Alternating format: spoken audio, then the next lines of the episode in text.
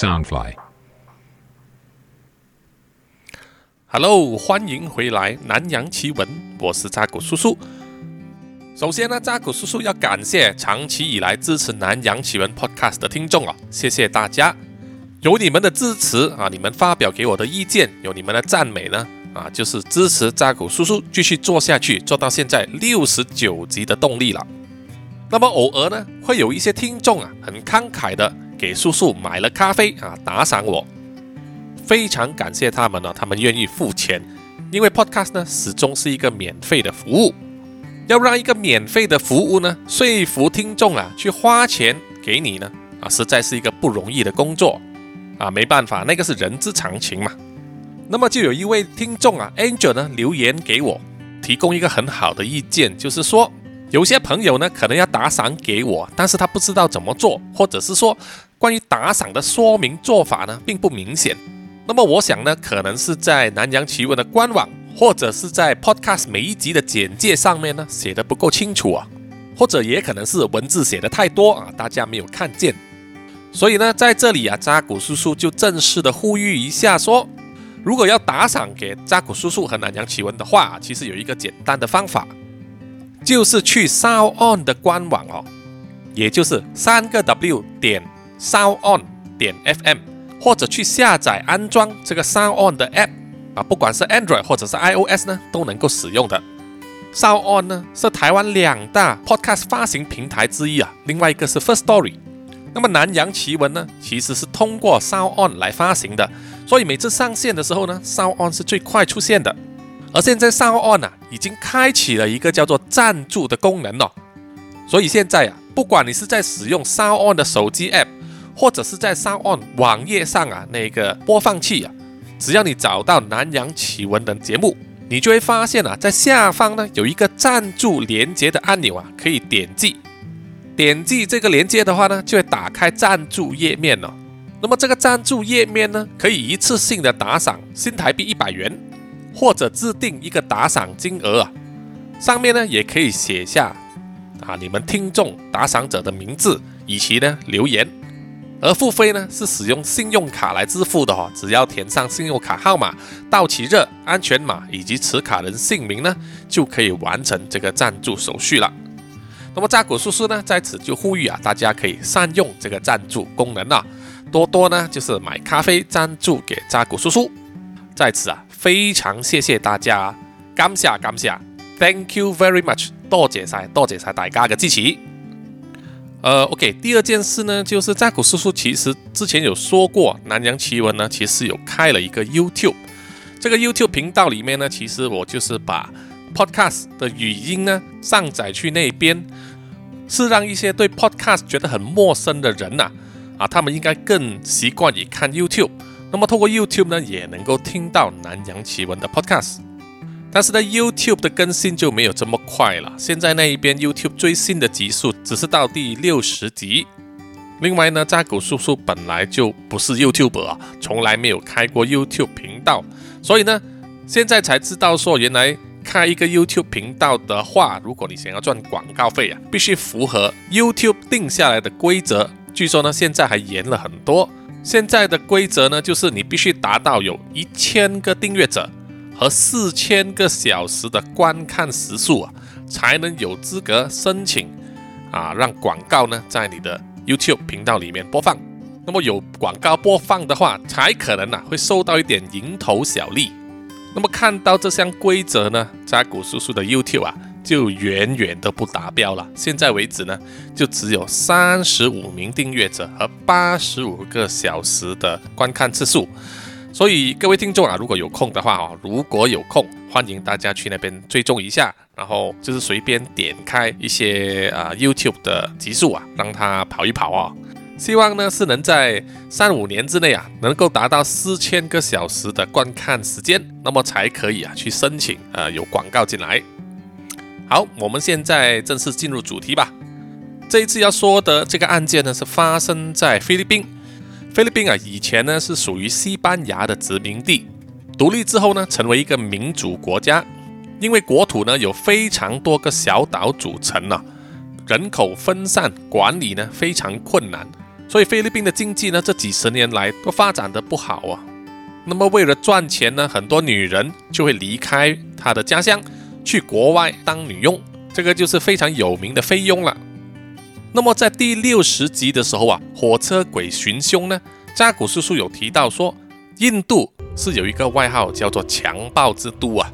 就是说，妇女呢，在印度受强暴的这个数字啊，高得非常恐怖。那么，或许很多人不知道呢，菲律宾本身的犯罪率非常高，而强暴案件呢，也是每年节节攀升。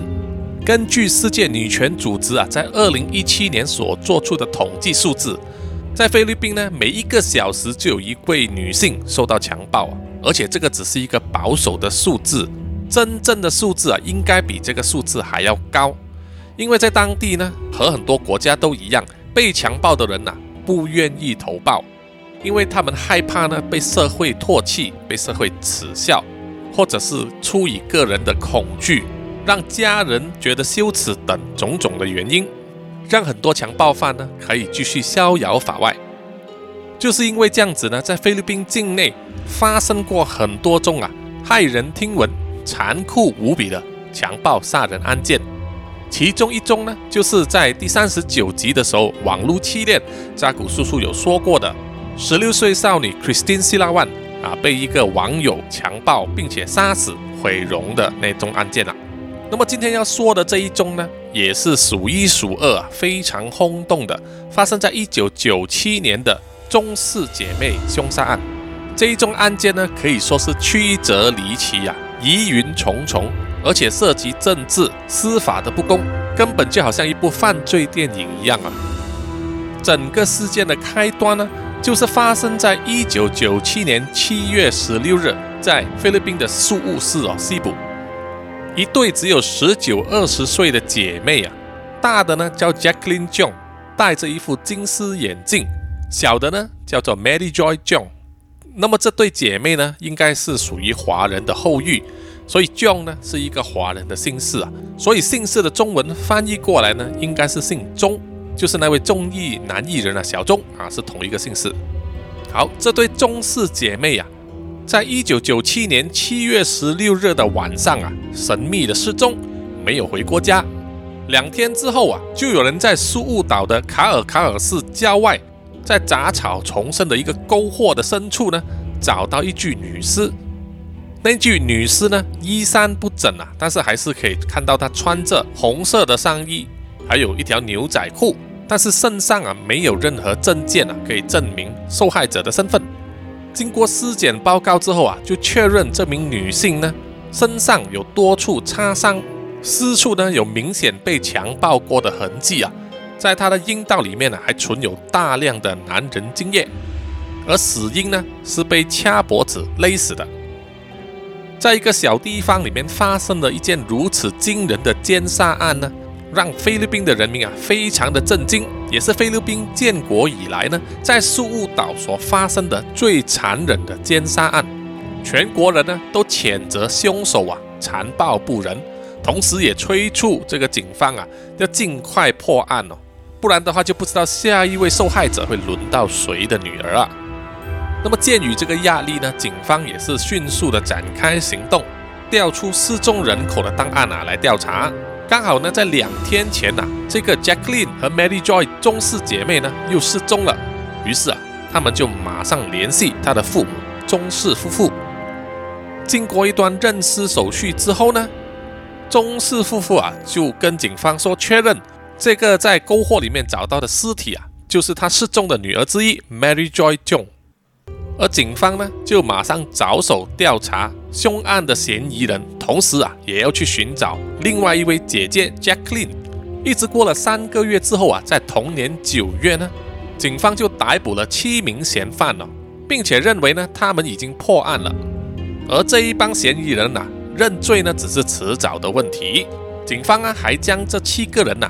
给他一个绰号，叫做 The Chong Seven，就是煞中七人组。也就是说，杀死中氏姐妹的七个人，就是直接给他们扣上一个帽子了。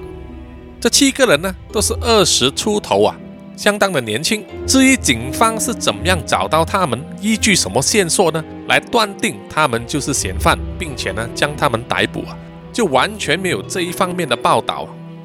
这七个人里面呢，其中一位叫做 Paco Laranga，啊，我就简称他为 Paco。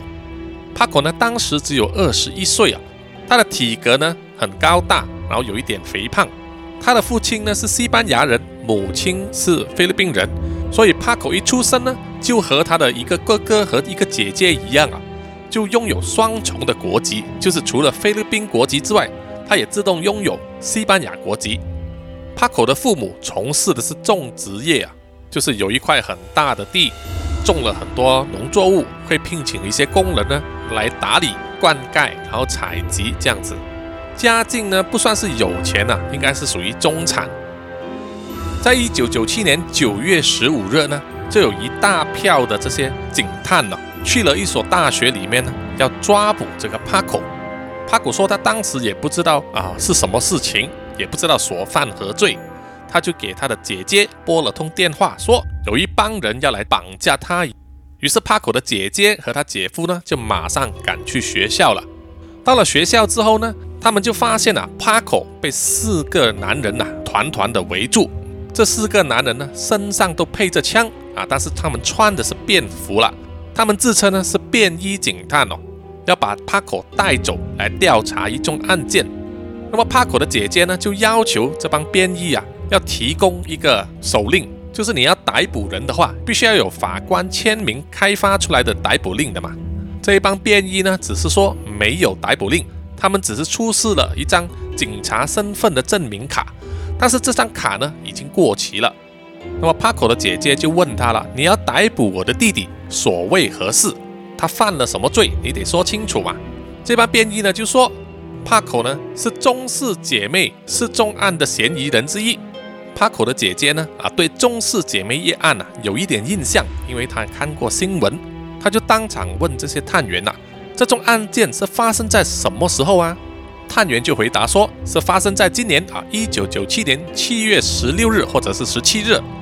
听到这样子说，帕口的姐姐都傻了。她说：“不可能吧？七月十六日、十七日，我的弟弟帕口当时是在马尼拉考试，诶，怎么可能会在苏务犯案呢？”但是这帮探员呢，还是强制的把帕口带走了。于是帕口的姐姐、姐夫呢，就马上联系他的父母呢，马上找律师来为他的弟弟辩护了。他们深信他的弟弟是无罪的，啊，是无辜的，因为他有完美的不在场证据啊。在事发当时呢，帕口是在马尼拉隔壁的昆松市一所有名的厨艺学院里面啊参与考试啊，学校有他的出席记录。当时在现场呢，有多达三十四名老师和学生可以做他的证人呐，证明在中式姐妹啊失踪当天，还有两天之后，Mary Joy 的尸体被发现的时候啊，帕克人是在马尼拉，相距事发地点的苏务市啊，有超过五百公里那么远，而且他的老师以及同学呢，都拥有照片哦。当然那个时候手机是不能拍照的，用的是一般菲林的相机。这个照片呢是拍到帕克呢在厨房里面参与这个厨艺考试，另外一张照片是拍到帕克和他五六名男女同学啊在考完试之后晚上的时候呢在一家餐厅里面啊吃东西喝酒消遣。听到帕克啊被当作凶案嫌疑人的时候呢，他的同学和老师啊都愿意来到事务室呢给警方录取口供，甚至是出庭作证啊来证明。帕口当时是有不在场的证据，但是问题是警方呢都不接纳这个说法，警方完全没有传召帕口的老师或者同学呢来到警察局录取口供，就好像赶鸭子上架一样啊，硬硬的把帕口和其他六个人呢赶上去法院里面呢受审。当帕口还被扣留在警察局里面的时候啊，就有他的朋友呢啊就劝帕口说。最好，如果能够申请到假释的话呢，你最好啊马上逃离菲律宾啊，等风声过后啊，看怎么样的情况才决定要不要回来。但是帕口的想法就是说，他认为他是无辜的，他根本没有做过这些伤天害理的事情，所以他根本就不需要逃亡啊。因为逃亡就是代表你承认你有干了，就是畏罪逃亡。帕克呢不想他的家族名声啊蒙羞，所以他决定留下来呢面对指控。他相信啊法律可以还他一个清白啊。但是后来事情的发展呢，就可以证明啊帕克是想的太天真了。菲律宾的舆论呢啊都是根据警方提供的资料啊再去编写故事嘛，绘声绘影。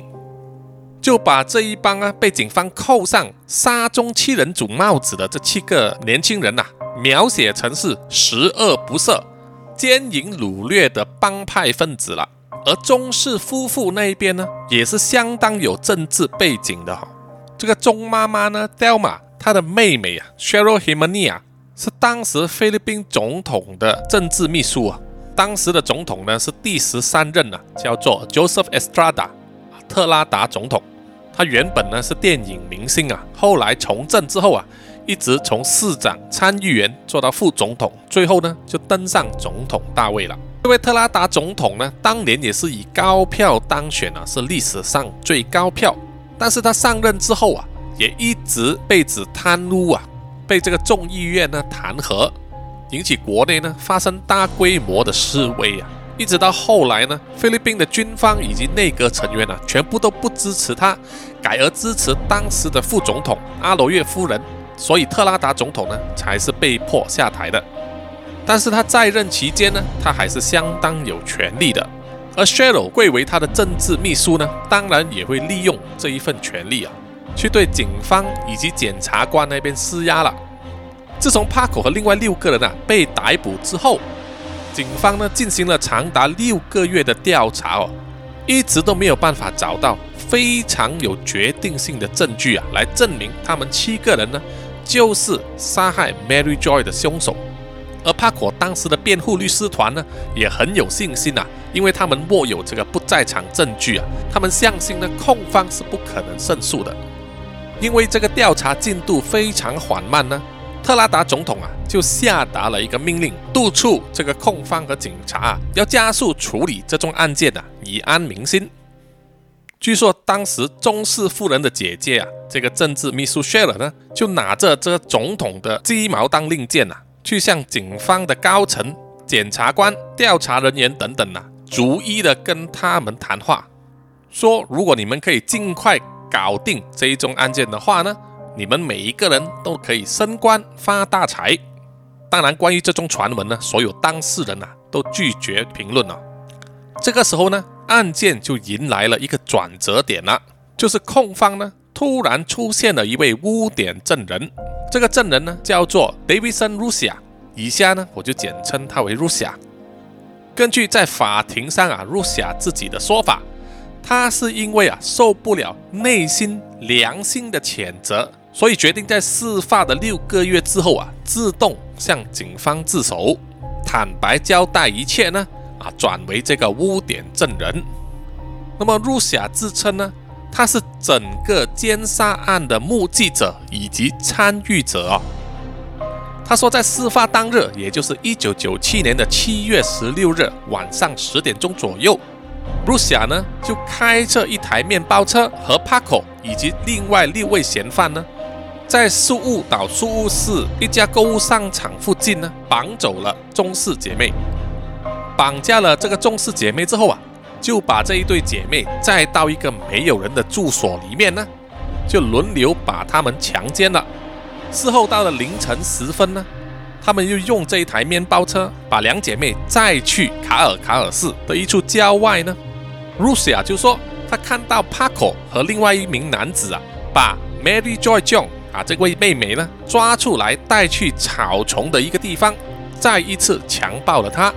然后很可能是把她弄死了，然后就抛进去篝火的深处。露西亚说，她当时啊觉得良心不安呐，心绪不宁，也觉得非常害怕。于是接下来露西亚就没有跟着他们一起行动啊，自行回家。而帕克呢，就开着那一台面包车啊，带着大姐 Jacqueline 呢，不知去向。即使到了今天呢，二零二一年呢，Jacqueline 还是不知所踪。针对入霞的供词啊，辩方那边呢，就发现有很多很多疑点了。比如说露西亚自称呢，他认识 Paco 和另外一位嫌疑人 Josman，但是 Paco 和 Josman 呢都异口同声的说，他们根本就不认识露西亚这个人，所以不可能会有结伴去绑架、强奸、杀人的说法。第二点就是露西亚这个人的身份呐，也很有争议性啊。露西亚呢，他在美国啊有犯过罪哦。因为抢劫和盗窃呢，坐过三次牢，所以呢，从美国移民局那边调他的档案出来看呢，就上面就写着这个露西亚呢，就是有犯罪记录的。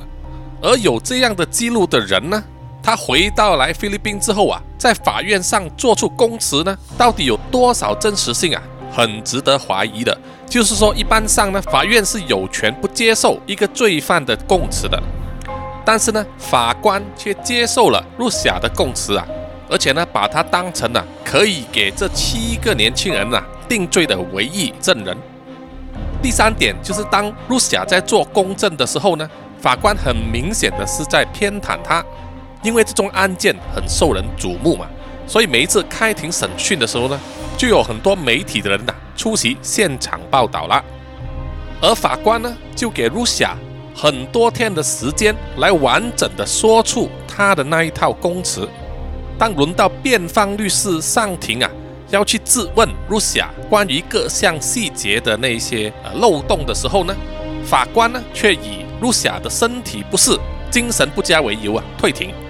或者只是限制呢三十分钟的问答时间。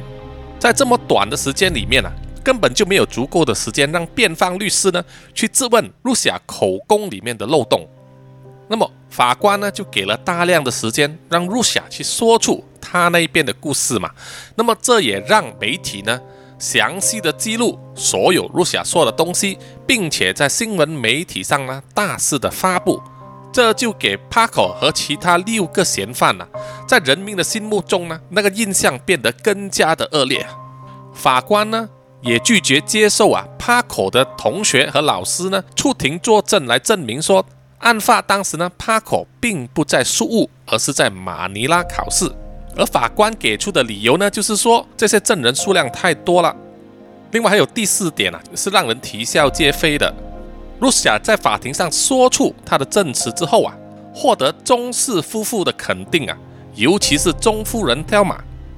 挑马就说呢，啊，这个年轻人呐，受到上帝的感召啊，他还保有一颗良心，愿意出来做污点证人，指证其他的嫌犯。所以这个年轻人呢，拥有高尚的情操，非常值得佩服啊。在露西亚被扣留在监狱的期间呢，挑马还亲自去了监狱里面探望露西亚，跟他道谢，并且呢，还送给他一些衣服和裤子啊。这一个照片呢就被媒体拍下来了。这样的行动啊，其实让辩方律师呢，还有帕口的姐姐啊，觉得百思不得其解啊。其实扎古叔叔呢也是有同感啊，就是一个失去了两个女儿的母亲啊，去了监狱里面去探望一个曾经参与绑架、强暴你女儿的人呐，还跟他道谢，送他礼物，这个到底是哪门子的逻辑啊？辩方律师呢，也有在后来的采访之中啊说过，参与这个中氏姐妹案件里面的探员啊，有一些呢都很怀疑这个案件到底是不是这七个人做的，因为证据啊实在是太缺乏了。那么有一位警长呢，曾经啊认为说，真正的嫌犯应该另有他人，但是他的上司啊就是不接受这个说法，一意孤行呢要把这个罪啊。定在这七个年轻人身上。针对法官的偏袒呢，这位辩护律师啊，也在法庭上公然的质问这个法官啊，并且以集体退出辩护律师团的行动啊，着住抗议啊，这真的是很有胆色。所以啊，这位辩护律师呢，就被法官啊视为藐视法庭啊，判他坐牢两个月。说到这里的时候啊，各位听众其实也应该发现呐，这宗案件里面其实很多很多疑点啊，并没有被厘清。此外呢，辩护律师啊也提出一个证据，怀疑说被发现的那一具尸体啊，根本就不是 Mary Joy 本人，因为在警方的认尸报告里面写出啊，当这个中氏夫妇被安排去认尸的时候呢，不管是给他看照片。或者是真实的尸体呢？中氏夫妇啊，当时都没有办法第一眼就认出这个是他的女儿的尸体。那么警方又怎么样确认发现的尸体是 Mary Joy 呢？哦，他们当时并没有使用这个 DNA 鉴定的技术啊，这一点呢，在古叔叔待会也要吐槽一下。因为这个中氏夫妇啊，没有办法认出尸体就是他失踪的女儿，于是呢，法医啊就把这个尸体的指头切下来，再慢慢的割出他拇指的那一层皮啊，来套取指纹，作为指纹的比对。那么后来呢，才在这个选民登记册里面的这个指纹记录了，比对出来说，啊，这一个指纹呢是属于 Mary Joy 中的。于是，中氏夫妇呢也就一口咬定说，受害者就是他的女儿 Mary Joy 了。所以当时啊，认为尸体就是属于 Mary Joy 的呢，完全是警方的说法，而不是钟氏夫妇本身哦。在法庭审讯上，辩方律师呢用这一条来挑战钟夫人呐掉马的时候呢，钟夫人的辩词却说，他当时啊，警方只是给他看的一张照片是侧面。所以他认不出来那个是他女儿，但是刁马呢本身明明有去看过尸体的真面目啊。当辩方律师要继续在这个课题上啊穷追猛打的时候呢，又被法官制止了。那么刚才说到的要吐槽的就是这个 DNA 的鉴定哦，在九七年的时候呢，已经有了这个 DNA 的鉴定技术啊，只是当时呢并不普遍，很多人呢都不知道有这种技术存在哦。相信很多听众呢，啊或者一般人呢，都是看过了这个美剧啊，CSI 犯罪现场啊，才知道他们常常使用这个 DNA 鉴定技术呢，来鉴定死者的身份，或者是找出涉案的犯人。那么这部 CSI 的美剧呢，是在二零零零年呢十月六日在美国正式播映，然后很快呢就成为全球最受欢迎的美剧之一了。那么，不管是警方、法医或者是监视人员呢，在当时都没有对这个尸体进行这个 DNA 的检测，还有残留在尸体里面的这个男人精液啊，也没有拿来做出检验。第三呢，没有凶器。第四就是 Lucia 口中所说的那一部绑架用的面包车呢，一直没有找到，就没有办法证明呢这一部车真的存在。姐姐 Jackie 呢？还是失踪，没有找到。而露西亚呢，也回避了这个问题啊，没有办法解答 Jackie 的去向，这个就变成一个死胡同了。所以整宗案件呢，有非常非常多的疑点啊，并没有办法解释。所以控方呢，就是以露西亚一个人的口供呢，作为定罪的根据了。两年之后啊，也就是在一九九九年的五月五日，法庭准备要宣判了。啊，另外要说一下呢，就是菲律宾的法庭呢是没有陪审团的哈，这一点应该和台湾以及马来西亚一样。陪审团这个制度啊，只是在部分国家里面沿用啊，比如说美国、英国、香港、澳洲啊、加拿大、纽西兰、日本、韩国、丹麦等等哦。我们常常看港剧的时候，就会看见啊，打官司的时候呢，律师就会跟这些法官以及评审团说出他们的这个论点。那么评审团呢，一般上是由十几二十个普通市民所组成的。陪审团的工作呢，就是听完双方律师的证词之后呢，来决定到底被控的犯人有没有罪，而判罪判多少呢，是由法官说了算。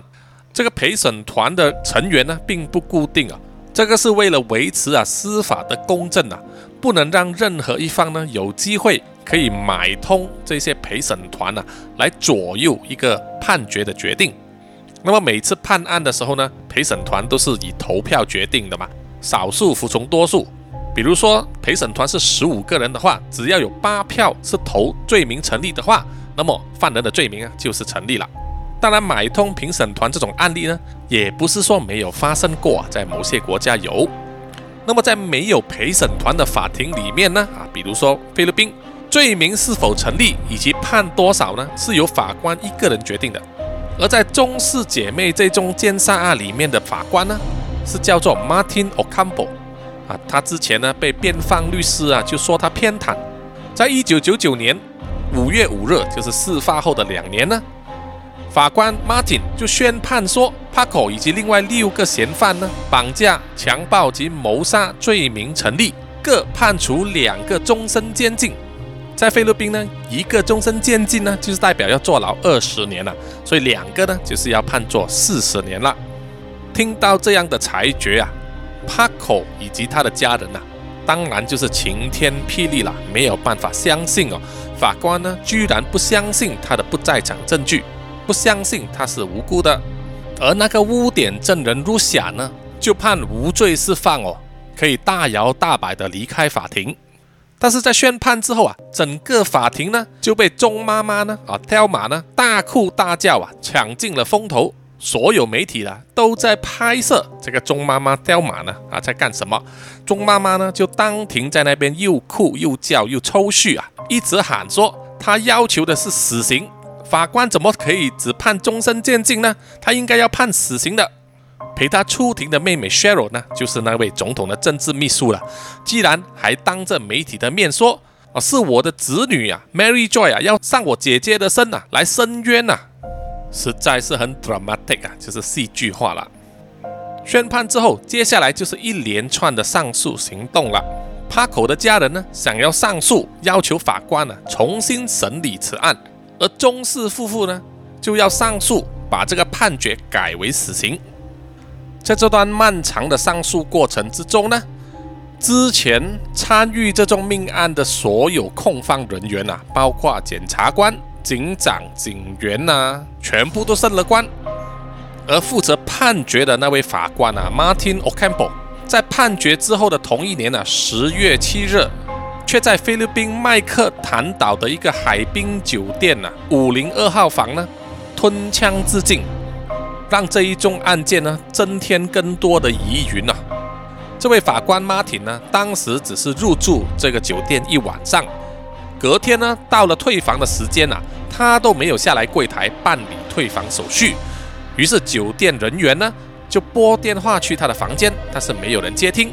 酒店啊再派服务生去敲门，然后在开门的时候啊，发现法官 Martin 呢已经倒闭在自己的酒店房内。整个酒店房的地毯上啊，血迹斑斑。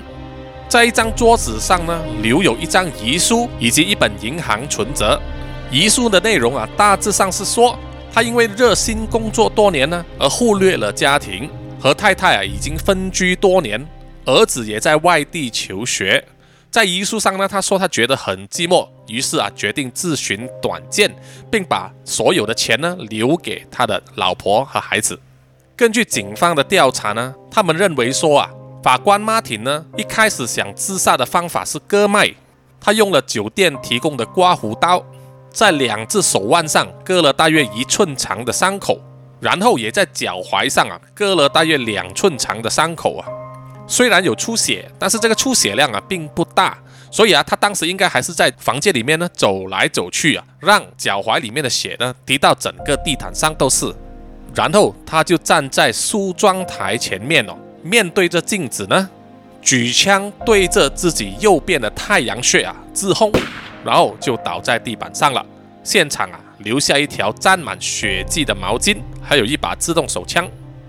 虽然警方啊正式定论法官马丁呢是自杀啊，但是还有很多阴谋论啊传得沸沸扬扬，就是指这位法官呢他是被自杀的。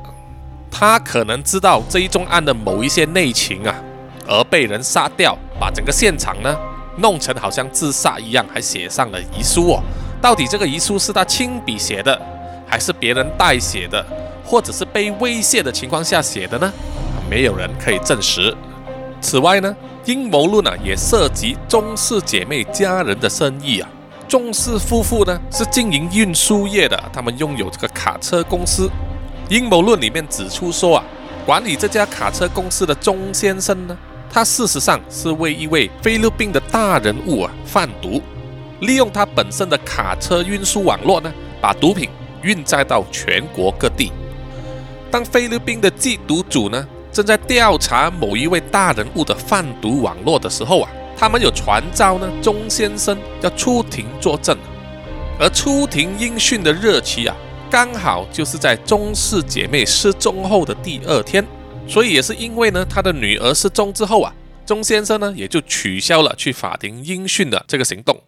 阴谋论里面就认为说，某一些有势力的人呐，绑架了钟氏姐妹啊，就是为了警告钟先生呢，不可以胡乱说话。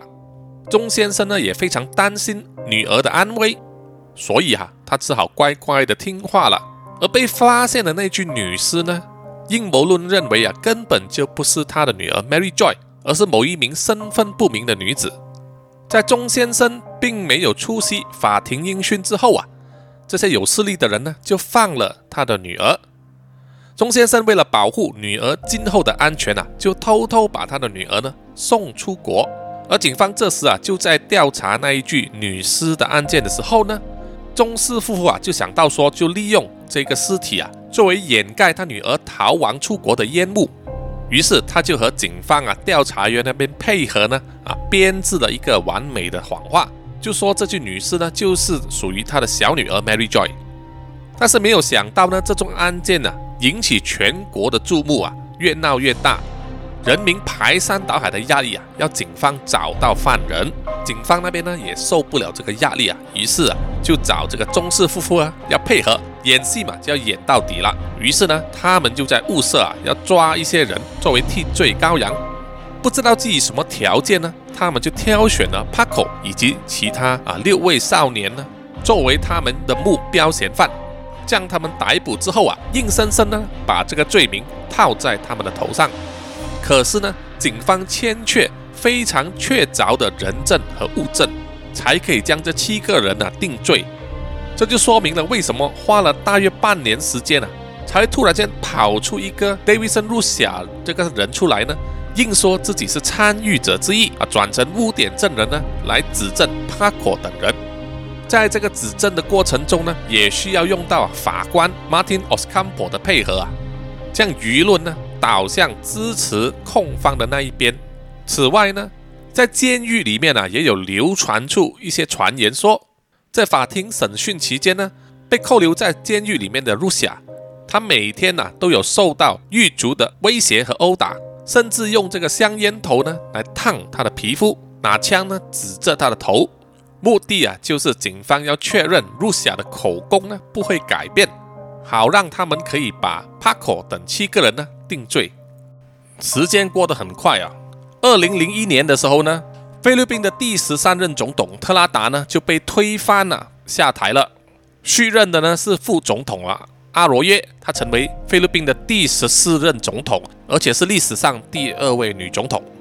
他还和美国的前总统克林顿呢是同班同学啊。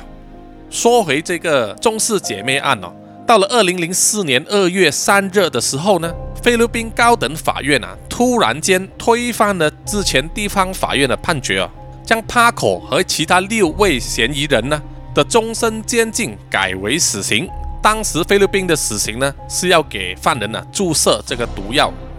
这一项消息呢就让帕克的家人呐感到非常的震惊了。于是他们要想尽办法去跟这个高等法院呢上诉。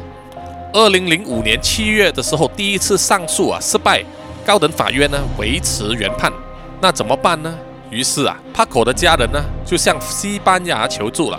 因为帕克本身拥有双重国籍嘛，他除了是菲律宾人，也是西班牙人，所以在法律上呢，西班牙是有权参与这个裁决的。那么西班牙的法律顾问看过了整个案件的来龙去脉之后啊，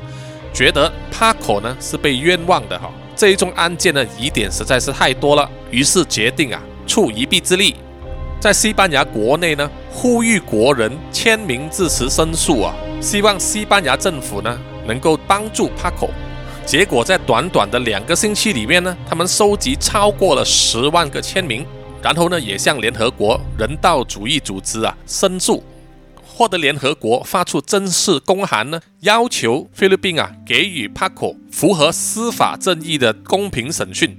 同时希望呢。菲律宾能让帕克以一个西班牙人民的身份啊，被引渡回去西班牙服刑。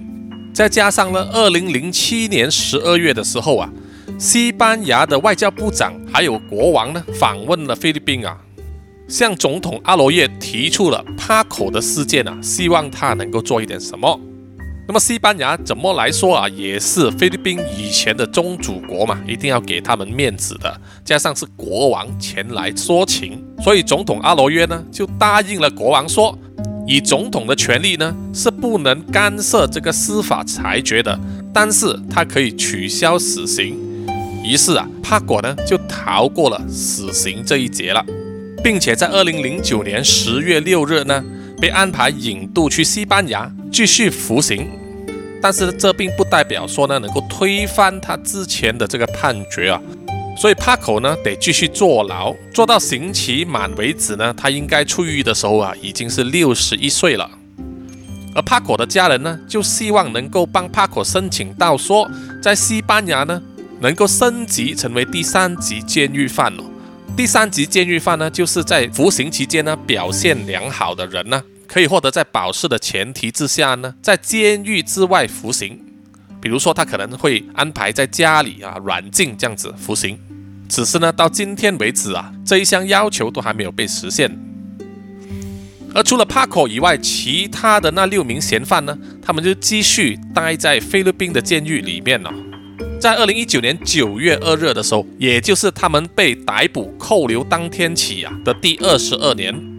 菲律宾的惩教局局长呢，就把其中四名犯人呐提早释放出狱。那么原因就是说他们在监狱里面呢表现良好，而监狱里面也真的是人太多了哈，超载了。在这项消息流传出来之后啊，两天，菲律宾的总统呢啊现在已经换人了，换了现任的总统杜特地啊，大家都知道呢，他是一个铁人的风格啊。他非常生气，就说：“你怎么可以把这一些啊残酷无情的罪犯提早放出来呢？”于是啊，他就炒了惩教局局长的鱿鱼了，并且下令呼吁说：“被放出来的那四个人呐，要自己自动自首，不然的话呢，罪加一等啊！”于是啊，这提早被放出来的四个人呢，又在两天之后和十四天之后呢，分别又在自首回去坐牢了。那么本集的尾声呢，就不得不说这一宗命案呢，到现在啊还是很多疑点。到底被发现的那具尸体是不是真的属于 Mary Joy 呢？没有百分之百的肯定啊。而失踪了的 Jacqueline 又在哪里呢？也从来没有人看过他们。而网络上啊也流传很多传言呐，在这个社交媒体上，有人在加拿大呢就目睹这一对姐妹啊在那边结婚生子。也有人说他们还在菲律宾，也有人说他们在美国，那么都会贴出一些照片呢，啊，来比对，就是说这个现在的样子和以前的样子哈，看起来呢都非常的神似啊。到底是不是 Jacqueline 和 Mary Joy 姐妹呢？还是说只是看起来很像的亲戚呢？这一点也是无从证实。而在网络上种种阴谋论的说法，又有多少成是真的呢？就留给各位听众呢自己去分辨和想象了。好的，本期的南洋奇闻呢就到此为止了，谢谢各位听众的收听。喜欢的话，欢迎各位呢到 Apple Podcast、Mixer Box、Spotify 啊、Sound On、First Story 等等平台呢给我点赞留言，也欢迎各位呢追踪扎古叔叔的 IG、Facebook 啊、YouTube、Line 等等哦。分享你的意见，或者有什么新的想法啊，也可以来跟扎古叔叔聊聊。呃，最后呢，就是要插播一下，扎古叔叔呢和我的老婆啊，刚刚收到政府的通知，就是说我们可以分别在这个周末，也就是我是在七月三日，而我老婆在七月四日呢，分别可以去接种疫苗。诶，我还不肯定啊，这次接种的会是 A Z 呢，还是哪一个品牌的疫苗啊？因为我的父亲、我的岳父岳母他们所接种的呢是 Sinovac 中国的科兴啊。那么等扎古叔叔接种之后啊，到底有没有什么副作用？到时啊再跟大家在 Podcast 上分享。OK，我们下一集再见哦，拜拜。